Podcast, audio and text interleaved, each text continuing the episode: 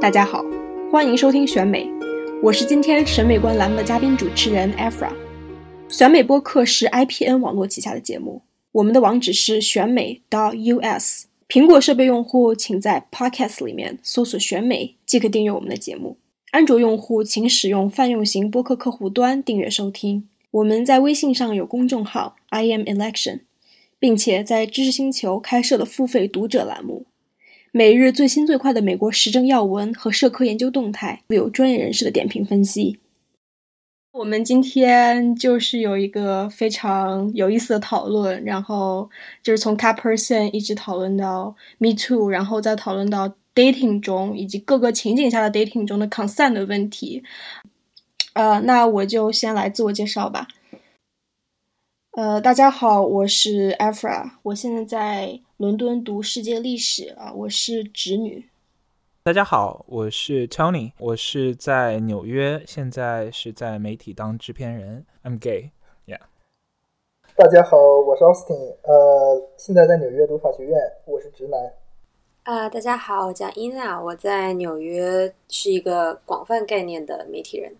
我觉得我们这是一个四个人很有意思的组合，在不同的地理位置什么的。然后我觉得应该是一个比较有意思的讨论，因为我们是从二零一七年的 Me Too Movement 走出来的，呃，所以我觉得大家应该对。Dating 中的 consent 这个话题有很多东西想说，呃，尤其是大家之前就包括我在纽约曾经住过一年，然后以及大家现在基本上都在纽约定居，所以在纽约这个城市里面有肯定有很多非常有意思的 dating 的一些一些东西，然后想要 share。那我们就可以开始从《纽约客》的一篇呃阅读量非常非常高的文章，应该是二零一七年《纽约客》的阅读量第二高。对对，阅读量第二大的文章《Cat Person》这个小小的小短文、小故事说起。另外，第一高是 Harvey Weinstein，我记得。对，所以说也是 Me Too。对对对，所以就是《Cat Person》就是这篇文章为什么会吸引这么多点击量？就有有人先介绍一下《Cat Person》到底是怎样一个故事吗？这个不能让男生介绍，这个要让女生来。这个还是女生来吧。伊娜要想来介绍一下吗？好的，我觉得是这样的，就是《Cat Person》是在呃《纽约客》这个杂志他们网站上发的一篇短篇小说。然后呢，嗯，我当时读下来，就首先它那个配图就是特别的，就是是两个人在亲吻的一个画面，然后就让你想到，嗯，那这应该是一个就是和这个相关的一篇文章。嗯，它主要讲，我觉得它主要讲的是。这一个从一个女生的角度来描写一下她，比如说新认识一个陌生男子，然后再 get to know this person，在了解这个人，然后呢，想要和他有进一步的亲密关系，不管是说情感上还是身体上，然后呢，在往下走的这个过程中，他的一些心理活动，我当时读完之后特别有感触的一点就是，我觉得。嗯，他至少写出了，也我也不能说我代表广大当代女性，但是我觉得作为一个生活在纽约的当代女性，我觉得他很好的描述了呃我的一些就是这些经历的时候的心理活动吧。就觉得他比如说会讲说，呃，女生发一条短信背后有很多很多。细小的心理活动，比如说我是过多久才回复这个人呢？我是我又不能显得我特别的积极，虽然我很想立刻就回复他，但是呢，我要是太过于积极，又好像是哦，我就是传达出来的信息是我特别特别想要立刻就跟这个人发生怎样的关系，然后呢，但是我又不想他这样觉得，反正就是有很多很这种非常 detail 的。这种心理活动，我觉得这篇文章有提到了。这是另外我我想补充一点，呃，我不想 mansplain，呃，不想 mansplaining。我觉得有一点还是嗯，介那个 con 对于介绍 context 还蛮重要，就是这个男的比这个女生大了十岁，是吧？我记得是这样。对这个在在里面，就是我觉得年龄其实充当了一个非常。重要的这么一个因素，就是在两个人，不管是他们之间的对话，还是这种，呃，两个人交往时候的，呃，这种权力关系的，怎么怎么怎么来讲，就是在两个人在接触的时候，就是男性的年龄其实，呃，无形中其实是给这么一个二十多岁刚出头也是女主角，呃，造成了一种无形的压力。就是我我当时在读这篇文章的时候，里面有好多，因为有很多女女性心里面的那种内心独白，然后我当时的反应就是啊，就是这这真的太对了啊！我我当时我其实也是这么想的啊，原来就是这么就是有这样感受的，原来不是我一个人。然后呃，或者有的时候看到一些细节，就比如说呃，这个男主角约女主角去去酒吧里面喝酒。然后，呃，喝完酒出来之后，这个男主角对女主角说：“哦，你觉得我们的 date 怎么样？”然后这这个时候，女主角心里面想：“哦，你你就是你你请我，你叫我去一个这样的酒吧喝酒，然后你也觉得这算是一个 date 嘛？”然后这个时候其实也是呼应了，呃，我我觉得我我可以 relate 到之前很多我的经历。首先，这篇文章红到一个什么样的地地步呢？就是我平时基本上很少看他们读《纽约客》的朋友会在 party 里面。会把这个当做一个非常核心的一个话题，可以聊聊一整个小时。嗯，这是非常令我吃惊的一个事情。嗯，那嗯，那我记得就是很多朋友就是提到，尤其像这篇文章里面提到的关于性的描写，嗯，就是 have sex 这个东西描写是非常的细节，非常 nuanced，然后是非常有趣的。那我特别好奇，就是女生之间，就是女生对于性这一部分。在那个 cat person 里面，能不能复述一下？嗯，然后呢？然后你们有什么样的看法？就是在里面，就是在里面，就是关于性的描写。其实这算是一个 consensual sex，就是在男女都同意，然后要发生性关系，呃，之后他们才呃。他们才发生了性关系，但是呃，事后明显是觉得，呃，女生的心理活动描写就是，其实女生对发生性关系这件事情，在事后是一种非常。呃，抗拒以及非常厌恶这件事情的，所以呃，就是就是就是所谓说，有的时候在发生性行为的时候，女生的一些所谓的 consent，不管是 physical 的还是 verbal 的 consent，难道是真的是代表女女性真实的这种 consent 吗？还是女性其实是在某一种？情境的压迫下，或者是呃，在隐隐担忧自己会不会被对方认为自己是，比如说矫情啊，或者是自己是 spoiled 的这种呃压力之下而发生的性行为，因为就是在性行为之前。呃，这个女生的心理活动就是啊，如果我我今天不跟他上床的话，啊，那么他是不是会觉得我之前一直在利用他呀，或者是我是一个无理取闹的，就是非常贪得无厌的这么一个女性啊？呃，就是这是他自己的一个呃内心的这样一个活动。我当时最大的感触就是，就像阿弗说的，就是对于什么。怎么样才算真正的 consent？因为我记得后来呢，纽约客网站上就出了一篇和这个短篇小说的作者的访谈，然后就是讲讲他写这篇小说的时候的心理活动啊。他就讲到说，女性很容易，也不是很容易，就是比较频繁的会，就是在这样一种 romantic setting 之下，就有一种觉得说。哦，我需要让对方开心，有这么一种，也不是说使命感，但是就是不知不觉的就觉得，哦，那我跟这个人在一起，他开心吗？而不是说，呃，更多的专注于说我自己开心吗？所以，我当时的理解是，这个女主角可能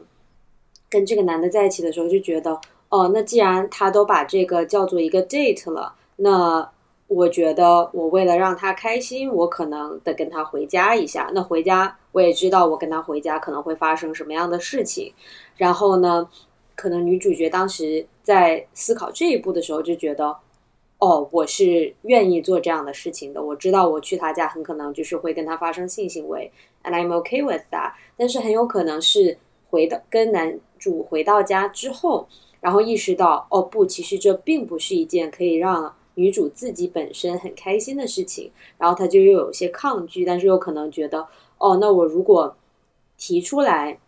现在提出来呢，这个男主角肯定就觉得我特别矫情啊，对吧？就是怎么这么作呀，都跟人家回家了还不愿意，然后呢，就是会产生各种各样的顾虑，就觉得啊，那我又会让对方不开心了，那我还是就把这件事情做完吧。对对对，我非常同意伊娜说的，就是尤其是我觉得就是在当代 social dating 中有一些比较隐秘的这种符号语言，就比如说你跟一个人回家，就是其实就等于是你默认要跟他上床。就是我很好奇，那也嗯就是说，就是你们在 social dating 的时候有跟别人回家，没有最后没有上床的经历吗？有很多呀，嗯就比如说我之前有一次在 Coffee Meets Bagel 上认识了一个男生，这个男生还是跟我有好几个 mutual friend 的。他当时我当时在芝加哥，他在纽约，但是他从纽约的大学毕业之后去芝加哥工作，然后他在纽约读的大学，跟我一个很好的朋友还当过室友，就是大家好几个人住在一起。然后我当时就想着说，呃，并且我们是在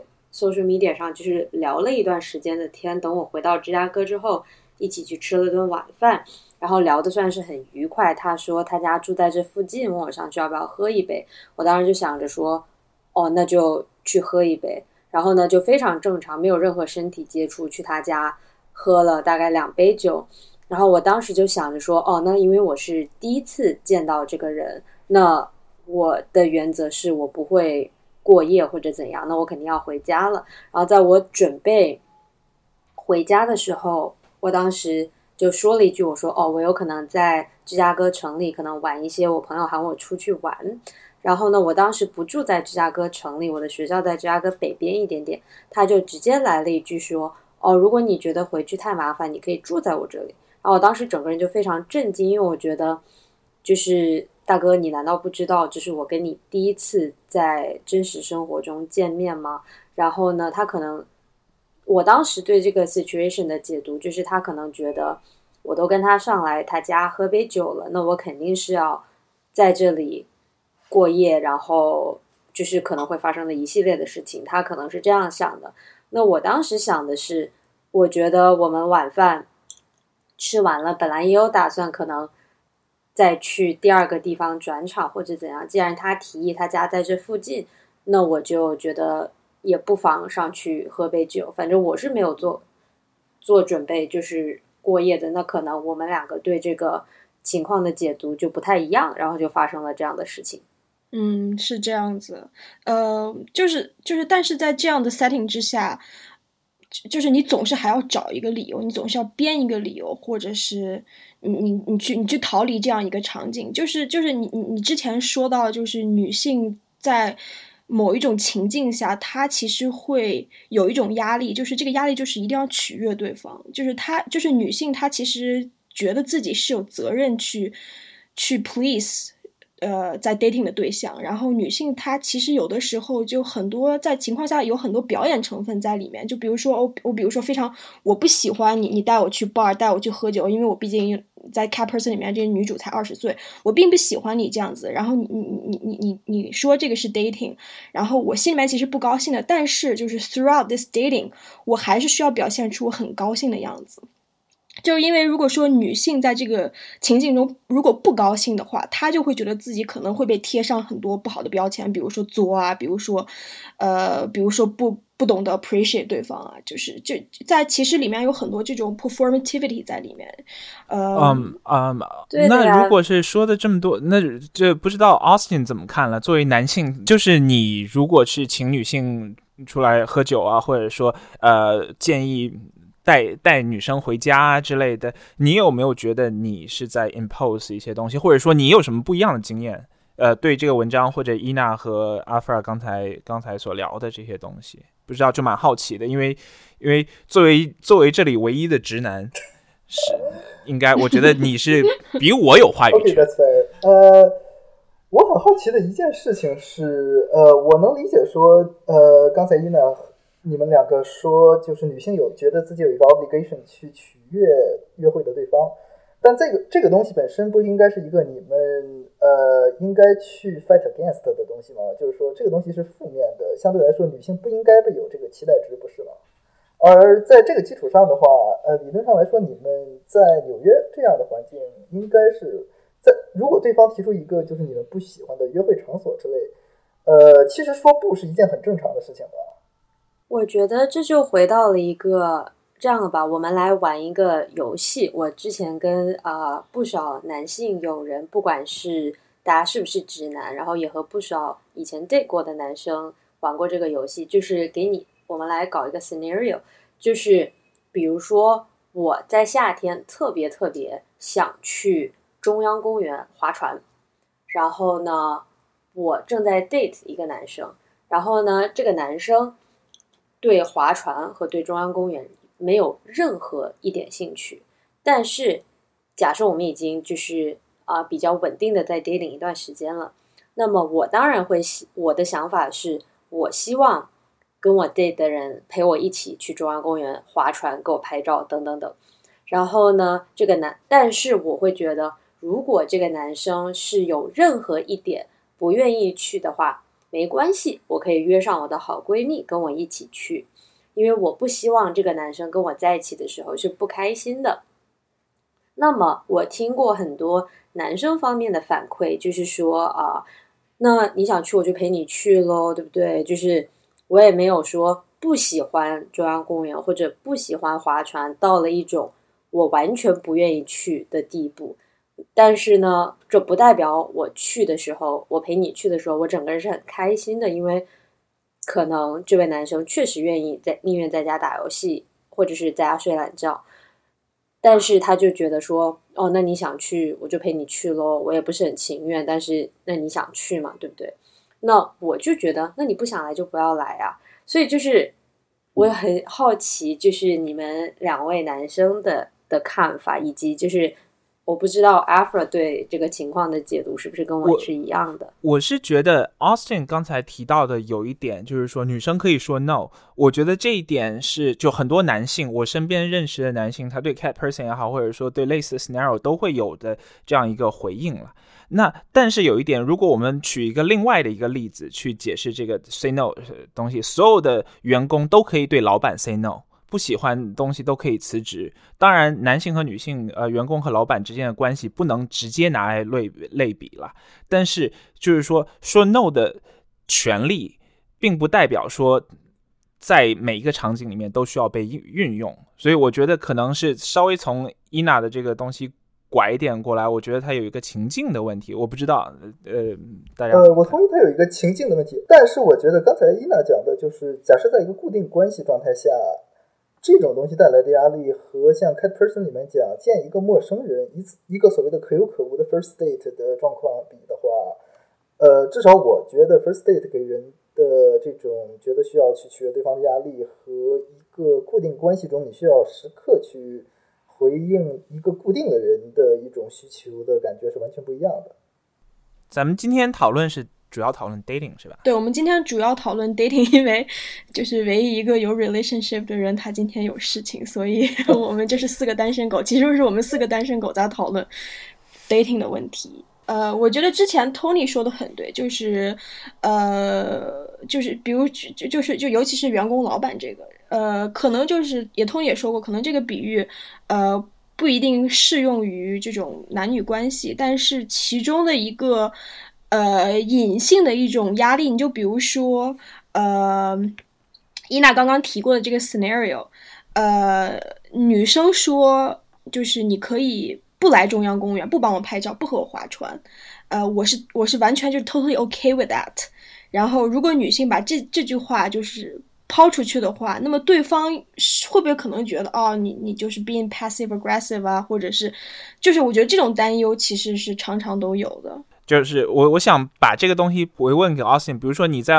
first day 你找你认识了一个女生，然后跟这个女生喝了酒，然后呢，她去你她去你家，你你问她说要不要回家来喝两杯，然后她去呃她也去了，然后呢，她接现在十二点多了。然后她说她要走，你会有什么样的感觉？是你你的想法是怎么样？呃，我会觉得蛮正常的啊。就是首先很多人就像刚才说的是有就是 first day 不太会过夜的那种，呃，这种人其实数量还蛮多的，所以我觉得其实很正常。嗯，这个我自己是不会有什么反应的，因为呃每个人关于就是第几次 date 做到哪一步这种事情都有一套自己的标准。我觉得这个东西你不能指望说所有人都按照同一套 language 来玩。虽然说它有一个大概的暗示作用，但是呃，终究对方的态度还是要对方自己来表达，对吧？对，我觉得我们都都相对可能表现稍微好一点，但是就是我至少我身边有朋友，尤其是当你这个 date 请了女生吃饭，这个饭钱是我出的时候，那个时候男生会有一点小惧于，或者或者就或者女生就她走的时候，她必须要承担起一个这样的心理负担，人家刚请了吃饭。从从这意义上，这是我在身边有朋友有这样的担，至少女生也会担忧，说我现在我现在都到人家家了，而且饭还是他男生请的。所以我一直都是，如果是吃饭的话，我肯定是会 offer 说我们来 split，就是我从来不会觉得哦，我去这么多 day 就是为了蹭饭的，就是我也确实认识有朋友的朋友是抱着这样的想法的，但是我一般是。我的原则是我不会理所当然的觉得我们两个是第一次认识，第一次 date，不管是说喝杯奶茶也好，或者是吃一顿晚饭也好，这个是你来请。然后呢，考虑到男生可能会觉得，哦，那第一次见面，我觉得我有这个。Social obligation 来请你，不管我们是去的哪里，考虑到会有这样的情况存在，我一般 first day 我可能会建议说，我们喝杯咖啡啊，或者是去个奶茶店呐，或者怎样，就是也会，我觉得 Tony 之前说的一点就是，女生有时候确实会有这样的心理负担，就是，哎，人家钱都出了。好吧，这样说非常的听上去非常的不正确，就是可能会觉得说，哦，那人家为我做了这样一件事情，人家花了时间出来，并且请我喝了一杯东西，或者是请我吃了一顿饭，或者甚至是吃了晚饭，然后我们又去了一个 bar，那我就觉得应该有点回应。但是，一般我我就会努力的说服自己，就说，那我要是真的不想跟这个人进在那一天有任何进一步的发展，那就。那就很礼貌的跟人家说 no 就好了呀。我觉得这是我每次都会有这样的顾虑，但是到最后我都会努力的，就是觉告诉自己说，如果真的不想做哪些事情，那就不要去做，然后保持礼貌的和对方沟通好就行。因为我觉得，就是礼貌的沟通这件事情是很，也说是对对方的一个尊重啦。呃，对我比较赞成伊娜。提出来的这种 first date 的情景，就是就是不要用晚餐的形式，就是大家可以去咖啡店啊，去奶茶店，呃，就是如果说，呃，如果说就是就是所谓就是付钱这个问题的话，因为就是毕竟一杯奶茶就就可能几刀啊，或者就是就是 it's pretty much nothing，呃，所以就会对对方来说的负担都比较小一些。另外，阿弗尔阿弗尔是每次吃完饭都要喝喝奶茶的人，所以说，嗯，我觉得这个也有，请大家去，请大家去喝奶茶，请大家喝奶盖。呃，我自己觉得，其实讲 practice 实际中的话，是为了尽量避免给女生制造压力的话，可能更多的是，首先就是你只吃一顿饭之后就转场回家这件事情，在操作上是我多少觉得是有点问题的。呃，如果你想给对方减轻一点压力的话。比如说晚饭你付完钱之后，但是你掏完之后，你问对方如果不介意的话，接下来转场你先去喝杯咖啡或者像阿弗尔比较喜欢的奶茶，然后再说晚上的事情的话，你可以让他帮你付一个小钱之类的，给他一种相对来说一个面上的平衡，稍微心理状态会好一点，我觉得。就就是我想把这个 pivot 到不仅是异性恋的 dating 情境，我还是想就是可以 include 到。就是在同性之间的一些 dating 的情况，呃，我就是希望就是 Tony，呃，也可以。同性之间真没那么多事儿，我们就 A A 就好了，这么简单的事儿。其实我觉得还有这么多性别性别带来的结构问题。对，我就想我就想说，就是说大家表现都特别好，然后特别的 respectful，然后我觉得哎不行，不能这么玩。我想提出来一个问题，就是大家之所以，尤其像女生。之所以对于这个东西这么介怀，难道不是因为自己对于性这件事情太保守了吗？这不是和 feminism 本身所提倡的女性的性解放背道而驰吗？其实反正不就是 sex，跟他跟他搞了不就解决了吗？这个你们怎么看呢？我觉得这个真的是看人，因为有些人是觉得哦，我跟一个没有任何 emotional connection。的人，或者说暂时没有任何情感上的这种 connection 的人，睡一睡，如果我睡得很开心，那么那也就这样了，对吧？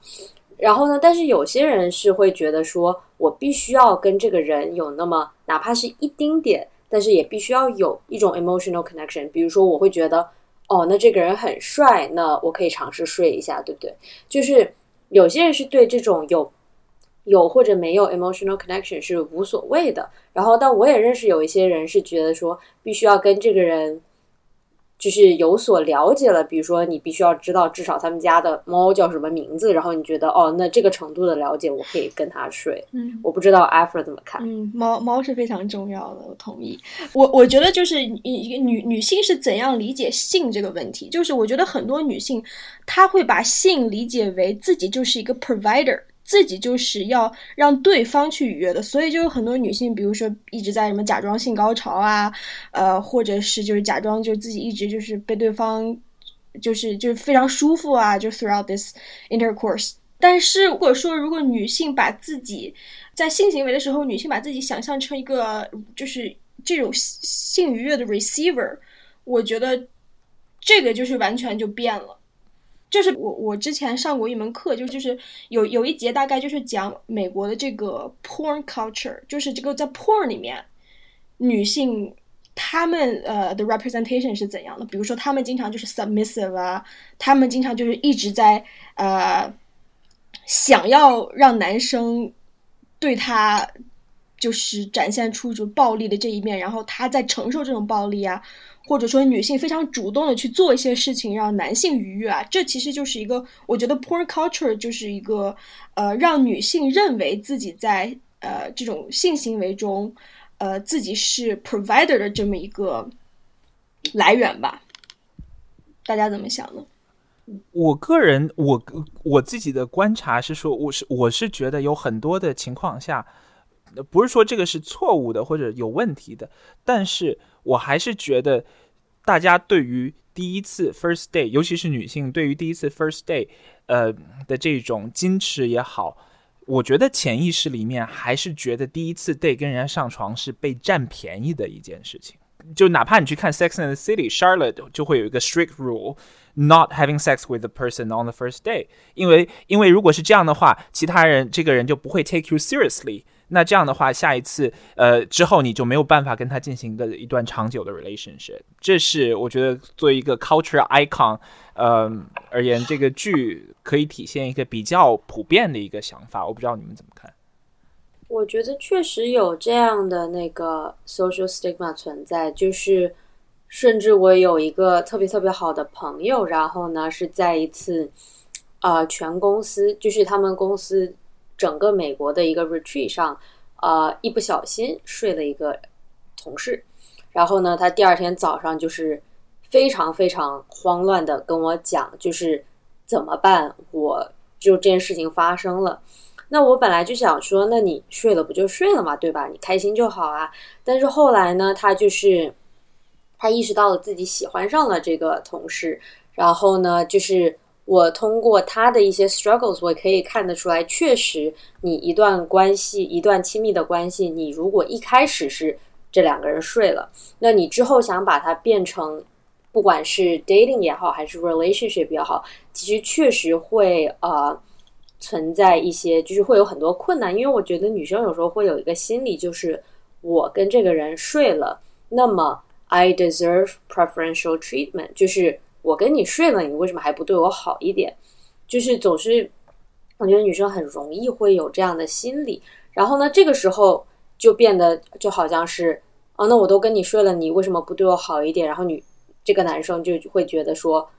哦，那我只不过是跟你睡了一下，为什么我要对你就是表现出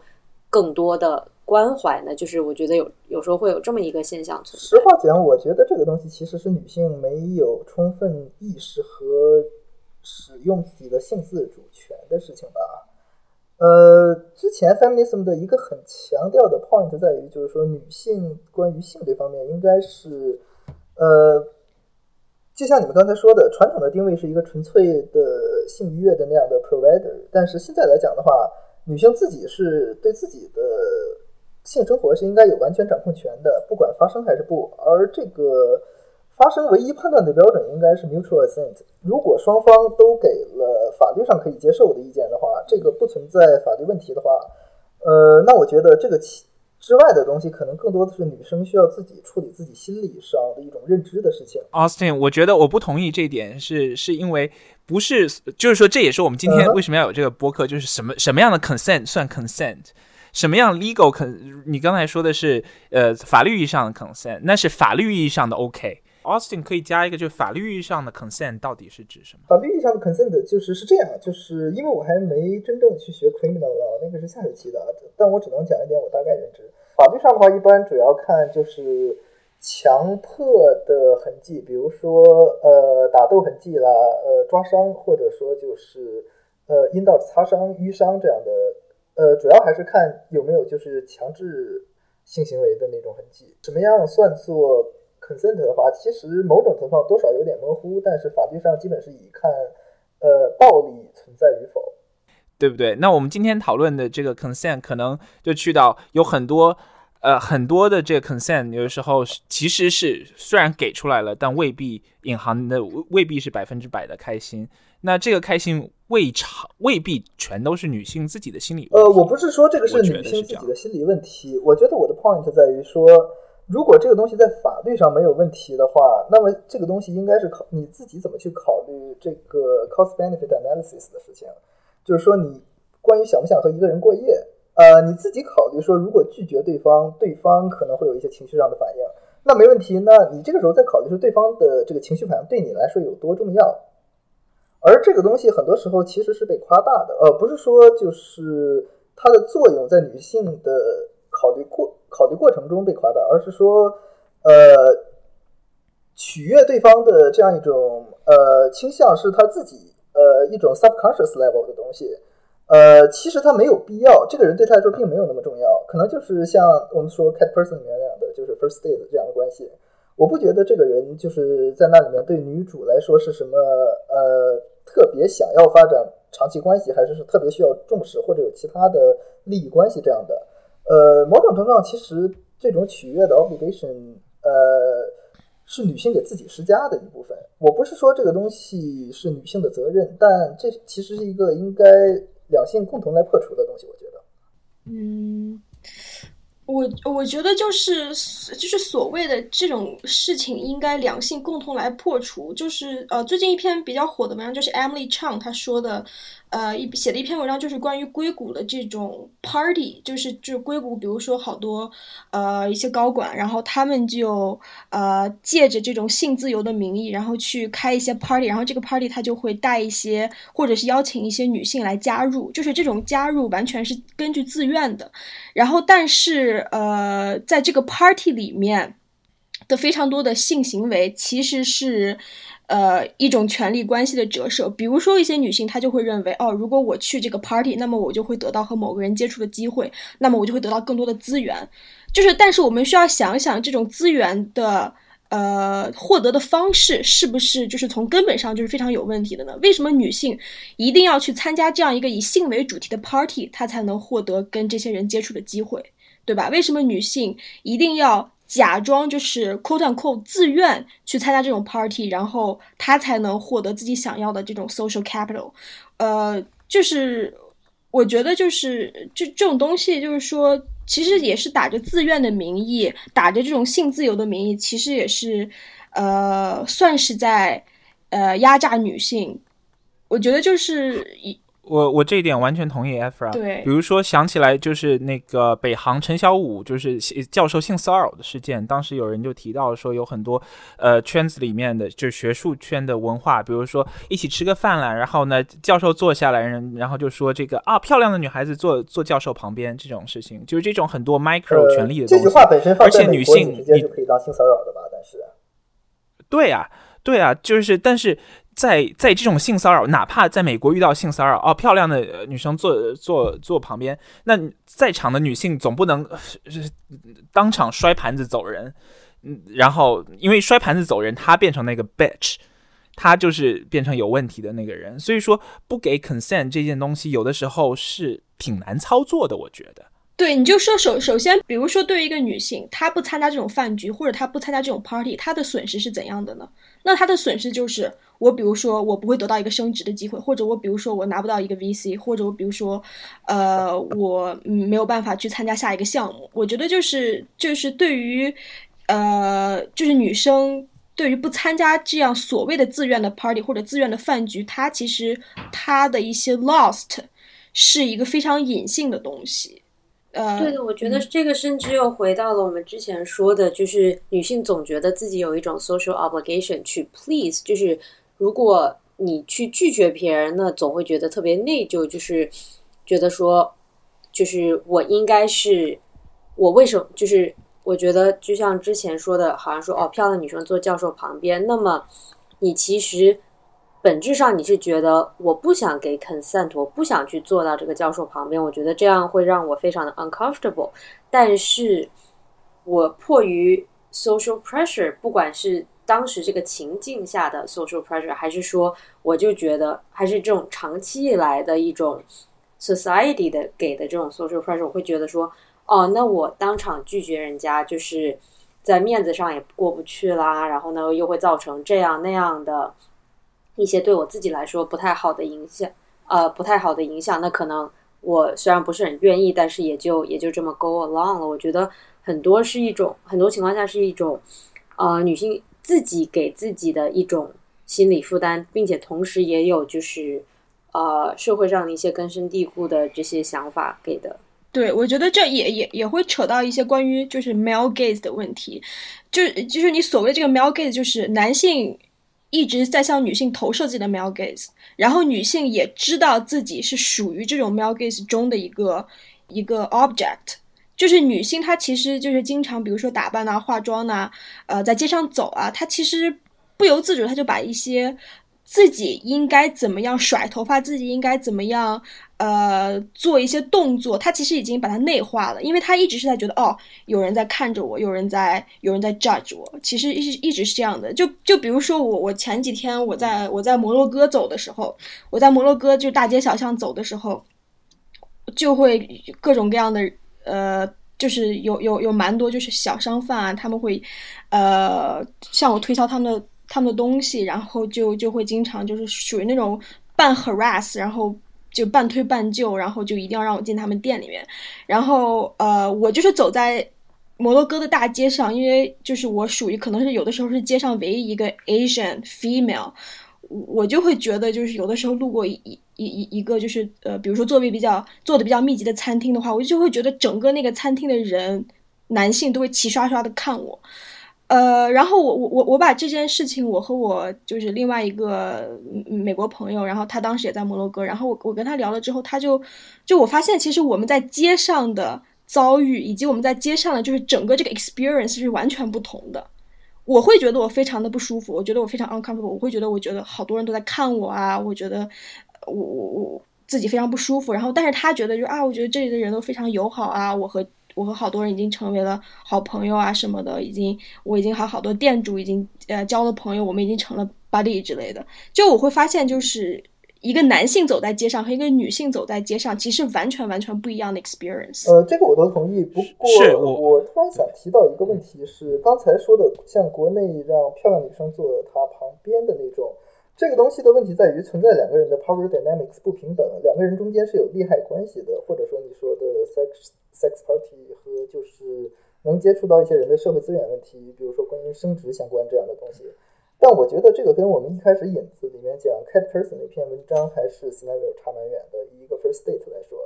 如果他们两个中间那个男的大了他十岁哦，这个是一个重点。但我觉得你也不能说只要存在年龄差距，这个 Power Dynamics 一定是呃 blameworthy。你。呃，去归到男方，呃，因为在那个里面，第一部分我还真没有觉得那个男的有太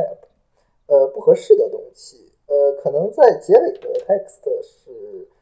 呃气急败坏的那个，就是 text 最后结尾剧透一下，就是最后这个女的不理这个男的，决定决定不理他之后，这个男的不断的 text 他，然后在有一天看到他之后 text 他问他你是不是跟其他男的好了？你是不是跟其他男的好了？然后最后一条 text 是有 whore。对，这这个问题当然很大，呃，但这个是缺乏尊重的问题。呃，但 anyway 就是我的 point 在于，就是说我们能判断的是两个人中间有没有就是 power dynamics 不平等的状态，会不会有一方胁迫另一方的可能性。如果这个东西其实不存在的话，那么我们说她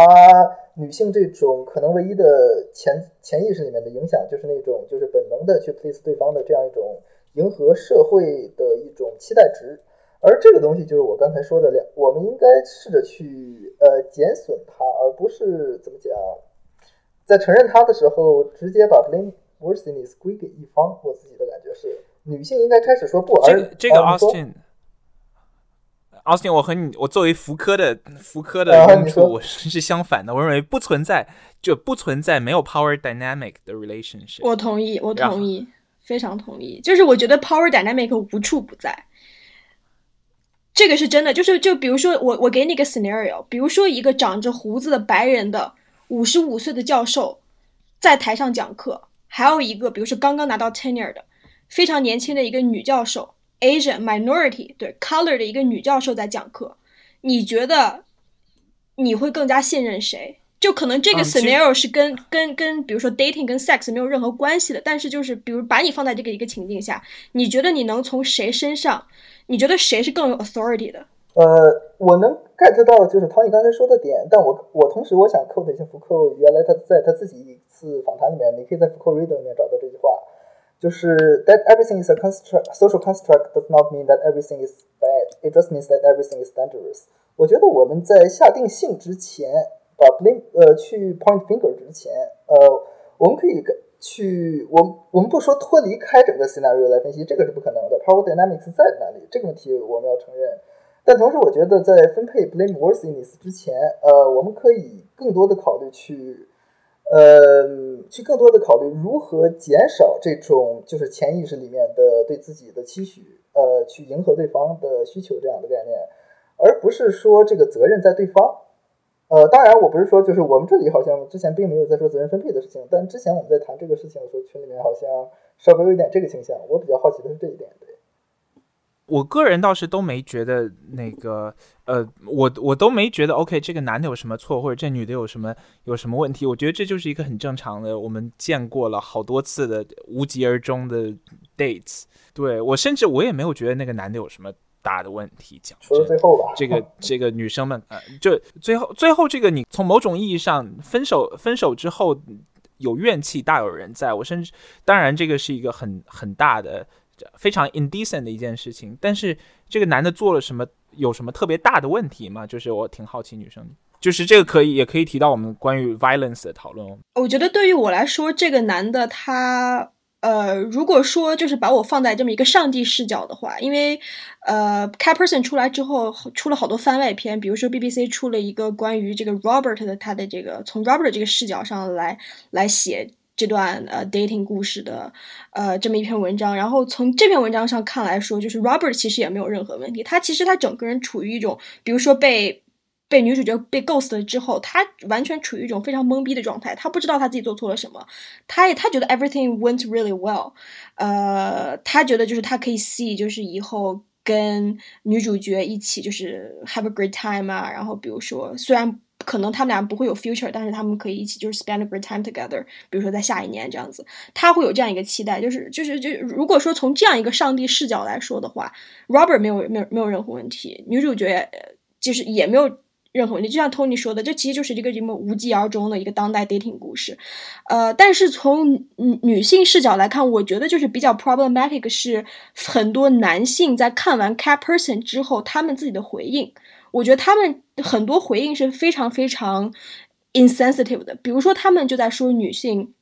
在 dating 的时候，呃，女性和一个陌生男性共处一室的时候，呃，或者女性。就是内心活动，经常就是会担忧自己被谋杀或者自己被强奸的时候，他们会觉得女生是在就是 over paranoid，他们会觉得女性是在呃在在在这种臆想呃，或者是有这种受受受迫害妄想症这样的一个情况，就是在好很多 Twitter 上就有人在 Hashtag 这个 character person 之后，他就会 complain about，呃，女主角就说女主角其实是就就是就是完全不明白为什么女主角会觉得男的会 rape 她呀，完全不明白为什么女主角会这样想啊，女主角是不是有一点点呃过于就是有一点点 hysteria 这样子？呃，不，我觉得这个 concern 完全 legitimate，就是女性对自己安全的担忧，这个在。当代社会的话，你看一看性犯罪率，加上这个有多少是 date rape 之类的这个 scenario，其实我觉得这个 concern 是完全 legitimate 的。呃，我比较好奇的是，呃，这么说吧，如果我们最后讨论的目的是如何让呃前去约会的双方能够共同减少这种不安全感，呃，并且把这个 experience 变得双方更能想，呃，大家都更能 enjoy 一点。呃，这个东西的话，女生会觉得哪些措施是可以做的？嗯，我是觉得每次至少我都会提议说，不会第一次约人约到很晚呐，肯定会选一个比较熟悉的 neighborhood 啦。然后呢，我由于我对于吃比较挑剔，所以我每次都会就是选一个我觉得非常我很熟悉的一个。餐厅这样的话，就算是如果有需要进行求助的话，也会比较方便，并且我总是我有一个原则，就是如果你跟对方聊不下去，至少吃的还挺好吃的。所以呢，就是我一般是会这样，并且我还是我肯定会跟我的比较要好的几个朋友跟他们说，比如说我今晚要去哪里，go on a day，然后呢，我有可能需要就是你打电话给我 bail me out，让我赶紧离开这个 day。如果我觉得啊，实在是就是这个 day 进行的不太好，我觉得自己特别的 uncomfortable，我可能想早点离开的话，我会跟闺蜜商量好。然后呢，我也知道，就是甚至有一些 app 就是专门来 track 这个的，比如说你可以它有 location 定位，然后呢，你可以选择开启，然后就是说你。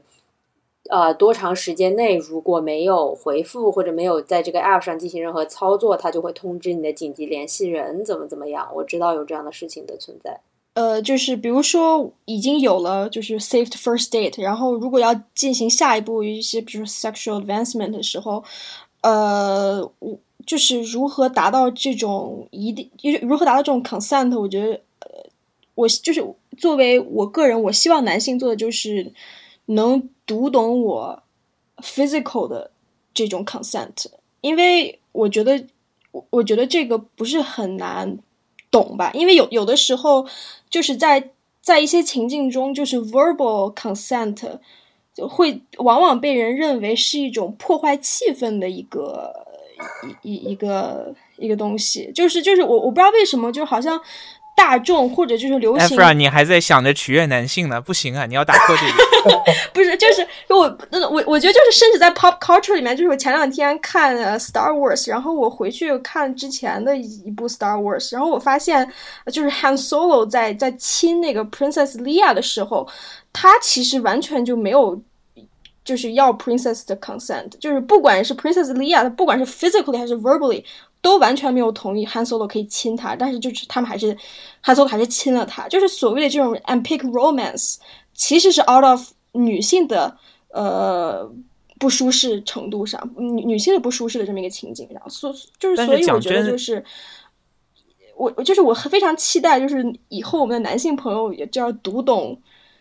这种喂 e f r a 这里有一个很大的一个问题在这里，这也是很多保守派的批评。其实，嗯，就我我自己个人不批评这些，但是他们会说，你这样子的话，那女性对于女性反咬男性说这些，其实就变得很容易了。因为所有东西不是 verbal 的话，那我随时想告他强奸，我随时想告他性骚扰都是可以的。对对，of course，我是 leave things unsaid。对对对，我我是非常支持 verbal consent，但是我就是只是说，就有有一些情境的时候。Verbal consent 往往被就是 unromanticized，就你懂吗？就是我我记得我之前在跟一个朋友聊的时候，我的朋友说：“哎，呃，我我在跟一个女生约会的时候，就是就是我怎么才能读取出她想让我亲她这个信号？”然后我说：“那你直接问就好了。”他说：“哎呀，不要问了，因为我觉得问一下会很 kill 那个 vibe，会非常对那个气氛。”就是对对对，提升这种之之间的气氛没有什么帮助。然后我就说，就是如果你认为你你你还认为 verbal consent 是气氛的一种阻碍的话，是提升气氛的一种阻碍的话，那么我觉得你就应该从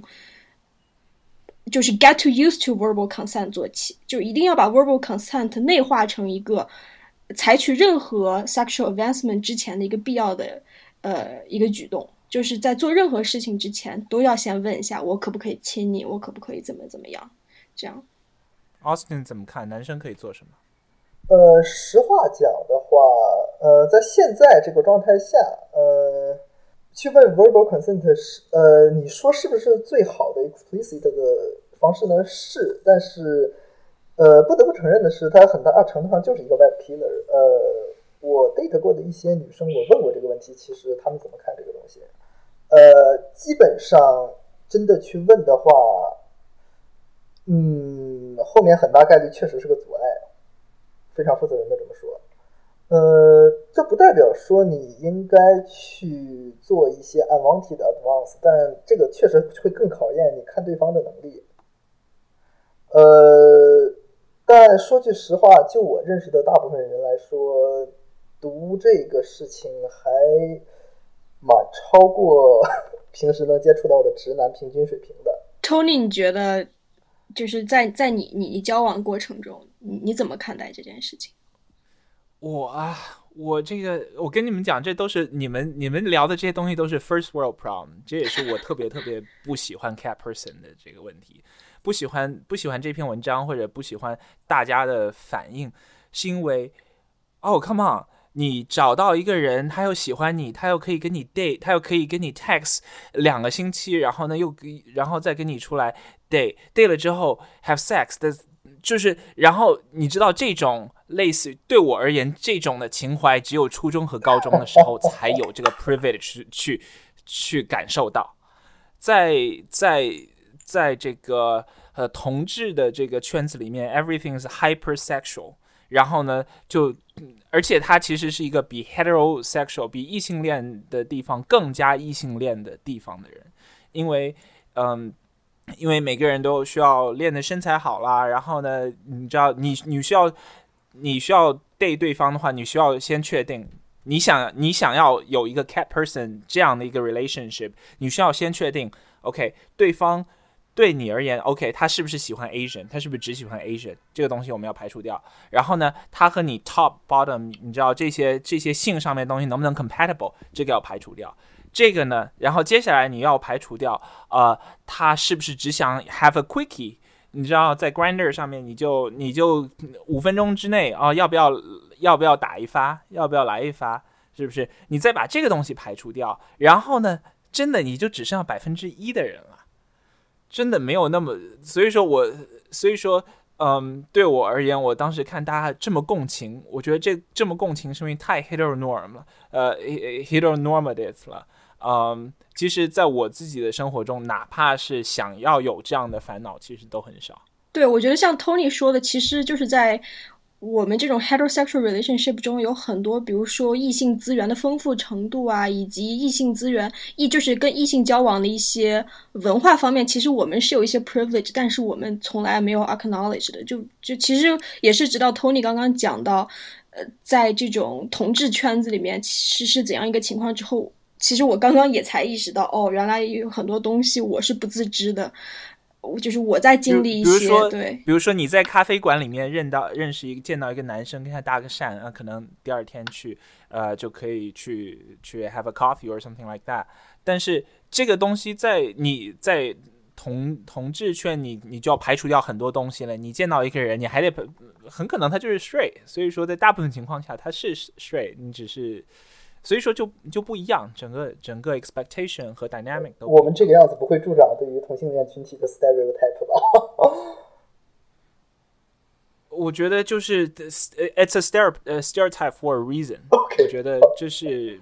我觉得我们需要 expose 出来他这个问题，我们需要 expose 出来他这种 toxic vibe，就是在同同志圈子里面，其实这是一个比较我觉得、嗯我觉得也不完全是这样。我我认为从从这个意义上来说，同志圈它其实一个更加解放的一个 heterosexual 的地方，就是当大家都不把性当做那么回事儿的时候，你可能当也许当异性恋的这个圈子解放了一样一定程度的时候，女性面临的就会就是新的这样的一个问题，所有的人都只需要 five minute sex，那在这个情况下，你应该怎么做？嗯，就是你还有没有不不 have a quickie 的权利？或者说，你能不能找到其他的人一样和你和你在一起不 have a quickie？或者你说不定三个人一起解决问题更好呢？我觉得权利自然是有的吧，法律意义上，可能更多的问题就只在于，就是说你用这个用这个筛选模式的话，你需要付出更多的筛选成本。对，这个东西其实异性恋也一样的，我觉得。对，很多东西其实是我觉得就是同志圈只是一个更加极端化的一异性恋圈而已。就我我觉得其实纽约有点像是 Tony 讲的一个非常 hypersexualized 这么一个异性圈的这个 dating 情景，尤尤其是在纽约，我觉得就很多人其实就是只是想要 have a 你刚刚说的 have a quirky，你你完全不知道你在你在 dating app 上 swipe 到下一个人他是想要怎样的，或者你完全不知道，比如说在地铁上跟你搭讪的人，他只是想跟你上个床还是。他是一见钟情啊，然后之后就开始一些比较 cliche 的一些浪漫电影的情景，就是你你你完全不知道到底是怎样。所以我还蛮好奇，就是大家就是在 online dating 或者说在纽约，在在各地遇到最最奇怪的、最 weird 的 encounter 是什么样子？我觉得我没有什么，就是在这个话题上，我觉得我的经验都算是比较正常，但是我确实。在纽约遇到过一个，我觉得就是非常就具有代表性的，就是啊，我和一位男生就是通过一个软件认识，聊天聊天之后，他问我要我的手机号，然后又聊了一下，然后出来喝了杯奶茶，就是 first day，然后 second day 去吃了吃了一顿拉面，然后呢之后又去了一个 bar，然后呢这个之后就是 say 个就是刚见面的时候是那种。握手 say hi，然后呢，大家就是呃拥抱一下，说拜拜。然后呢，second day 就是那种呃 say goodbye 的时候，就是稍微亲了一下，就是非然后呢抱了一下，然后就走了。然后 third day 是去了又去吃了一顿饭。然后呢，这个时候就是走出餐厅的时候，他就直接牵起了我的手。就我当时就觉得这是一个非常标准化的一个一二三三个 date。然后呢，后来又聊了两个星期之后呢。我由于当时出去呃休假，然后就是有一有一搭没一搭的聊，然后聊完之后，我他提议约出来吃饭，我说哦不好意思，我有件事去不了。然后我又提议出来做了一件事情，他又说哦不好意思，我有事去不了。然后从此之后就非常礼貌的互相 ghost 了，就再也没有聊过天了。就是我当时觉得非常，就是第一次经历这样的事情，倒没有说觉得十分的难过，反而觉得说。哦，原来就是这个样子的，觉得自己体验了一个非常标准化的一个，就是从 social media 上认识，然后到啊去 go on date，然后呢，直到。被 ghost 了，就是这样一个非常标准化的流程。我觉得伊娜这个故事特别就是当代生活，蛮标准的，就是从从从头到尾都是一个标准的当代生活。虽然我觉得一般来说比较，就非常标准，然后大家也非常。只有一个点，虽然说是一个非常不重要的点，呃，我觉得一般来说牵手会在 kiss 之前吧。不过 OK，不重要。我我觉得，我觉得我上一次跟跟跟一个跟一个 dating 对象牵手，可能还是五到六年前的事情。对，我也觉得牵手，其实我觉得牵手甚至要比 kiss 还要庄重很多。我觉得牵手是牵手，其实表示了非常多的东西。我觉得，尤其是牵手，你这算是一个 public demonstration，你是 yeah exactly 对，在向路人宣誓说，嘿，这就是我的 partner。我觉得这是一个非常 serious 的东西。就是我我就有点比较担心，就比如说我跟一个人就是出去就是 go on a date，然后他会不会就是牵我手？就我我我记得当时在纽约，我我马上快离开。呃，离开哥大的时候，当时我有发生了一段非常非常浪漫的一段，就是大概一个月的 dating 的情况，就是当时也觉得就是感觉完全就是校园里面那种 puppy love，你知道吗？在校园里面，我们一起去图书馆，然后在校园里面牵着手。然后我当时我我有点就是整个有点懵，你知道吗？我说就是 come on，我们才可能 date date 了就几次，然后我们就是 barely know each other。然后呃，你你你你你在学校里面有这么多朋友，我在学校里面有这么多朋友，就如果说我们牵手，我们在学校里面一起学习，被别人看到怎么办？然后。他是完全不自知的，他甚至还跟我说：“哎，我们要不要一起就是什么 study session 啊？”我说：“哦，不不不，我要跟我 cohort 的同学一起去去写论文。”他他说：“那我也来吧。”然后他问我说：“你你在哪个教室啊？”然后我没办法，我只好告诉他：“哦，我在哪哪哪里，我在什么六零二，在 Butler。”然后他又上到 Butler，然后然后我就超尴尬，因为我我我整个 cohort 的三四个人都在，然后我就。只能就是让他坐在我对面，然后我就假装就是不是很认识他，然后就这样子，就是特别 awkward。这个点我很好奇，刚才说到这个点，呃，你们不会觉得就是 kiss 比牵手要更 sexual 意味更浓一点吗？相对来说？但我觉得我是没有没有，我我只是好奇，因为我自己的顺序可能会呃牵会更靠前一点，但是我不知道你们。我觉得牵手牵手好大件事啊！对，牵手好大件事，真的是太大一件事。牵手就等于是 Facebook 上宣誓我已经 re in relationship，我觉得好大件事。我觉得牵手就是我当时还因为有一次就是跟一个呃，就是这个关系 undefined，但是很明显是有 emotional connection 的一个男生走在路上牵手，然后呢他就一不小心松开了，然后我当时整个人的内心就是。就好像是那种被分手了一样的感觉，我就觉得说，所以我觉得牵手是一件非常非常大的事情，因为你 kiss 的话，你可以就是那种哦很有礼貌性的在说再见的时候啊，稍微轻轻的 kiss 一下，这是哦，你们你们说的不是 French，比较正常的一件事情。你们说的不是 French，对吧？没有，你可以 French，对，你可以 French，告别的时候 French 吗？但是我还是觉得牵手更是是对啊，牵手比 French kiss 要要大件事。OK OK，牵手比 sex 都要更大件事，好吗？好的，没错，没错，真的，我我是我同意，我同意，我非常同意。Interesting，就是那种你可能今晚在别人家过夜了，但是你第二天出门的时候能不能牵手走出那个门？我觉得这是一个非常重要的考验。对对，我觉我觉得，比如说这这这么多年来，我我。这么多人啊，我不知道多少，不能不能数数起来很 很难受，嗯，但是我可我牵手的，我用一只手就可以牵过手的，我用一只手就可以数的。哎，OK，这这这倒是一个有趣的群体差异。就我了解的话，直男可能排序像我的会更多一点。不对呀，这个这个地方如果真是有群体差异的话，直男如果按理说这样的话，那直女直女也应该有同样的感受才对。就牵手是个 commitment 呀，这个东西就是不是轻易就能签的呀，不是说签就签的呀。这个不知道，可能留给播客的评论，这个可能留给其他人的讨论吧。细节问题，细节问题。对，大家如果就听完我们播客之后，可以留言，就觉得到底牵手到底是不是一件很大的事情？是的，我们也非常的好奇。我是跟 Afra 站在这边的。呃，就是我刚才就有一点忘了说，就是其实，在世界各地的 consent，呃，它的法律上的 consent，它的标准也不一样。我们最最显著、最著名的就是，呃，瑞典对于强奸的定义。要比其他地方要高很多，也就导致他强奸，就是所谓数据上而言，强奸的受害者要来的多得多。呃，另外一个就是瑞典，它的制度其实是先收集后证实的状态，所以它那个一个是这一个是它的定义比较宽，另外一个它这个先收集后证实的制度搞的怎么讲？它很多有一部分东西后面是追查没法起诉的。在但在瑞典里面直接被算计了犯罪率，就是其实没有定罪。嗯，这也是蛮有意思的，就可能说就是就是没有一个国际化的标准去定性这个强奸或者是 sexual assault。我其实是想想讲一下，就是中国的 Me Too movement。我我读了一篇读了一篇文章，然后里面就讲了这个中国大学在校和毕业生遭遇性骚扰状况调查，然后他们这个调查大概采访了。六千多个人，然后其中就是只有不到百分之四的人在遭遇性侵犯之后会向学校报案，因为他们就会觉得很多人就是近近六成的人表示说，他觉得就算是报告的话，就算是报了案也没有什么用。然后其次就是说，被性骚扰的人，他们这些受害者往往会受到二次伤害。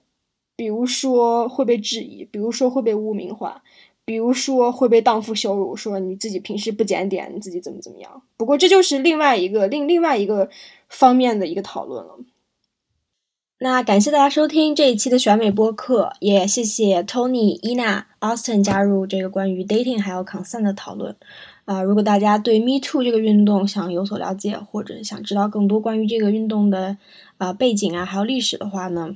可以去听选美第五十七期《打破沉默的 Me Too》这期播客，这是一个更加学术的、更具有批判性的关于 Me Too 这个运动的讨论。啊，那今天的节目就到此为止，然后谢谢大家收听，再见。